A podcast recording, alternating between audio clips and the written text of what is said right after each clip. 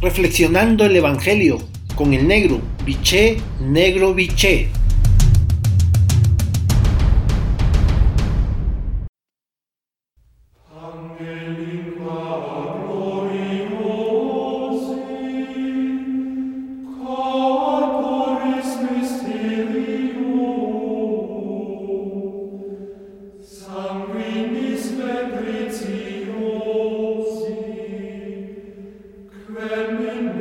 Buen día, hermanos y hermanas. Hoy el Evangelio de Lucas en su capítulo 10, versículo del 1 al 9, la frase central es la siguiente. La mies es abundante, los obreros pocos.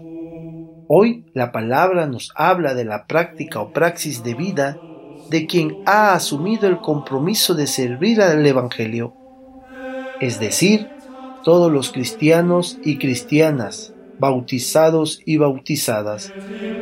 Práctica o praxis significa el acto humano que se dirige a otra persona de donde surge la relación entre dos, principio de toda ética comunitaria. La misión cristiana se hace real en una praxis de vida concreta, es decir, en hechos prácticos tal como se refleja en la expresión griega praxeis ton, apostolión, que se traduce como hechos de los apóstoles, por ejemplo. Esta misión se realiza siempre desde y para la comunidad. Ponerse en camino significa, en mucho, aunque lo olvidamos una y otra vez, la iglesia está marcada por el envío de Jesús. Por eso es peligroso concebirla como una institución fundada para cuidar y desarrollar su propia religión. Responde mejor al deseo original de Jesús la imagen de un movimiento profético que camina por la historia según la lógica del envío saliendo de sí misma, pensando en los demás, sirviendo al mundo la buena noticia de Dios. O como dijo Benedicto XVI, la iglesia no está allí para ella misma, sino para la humanidad.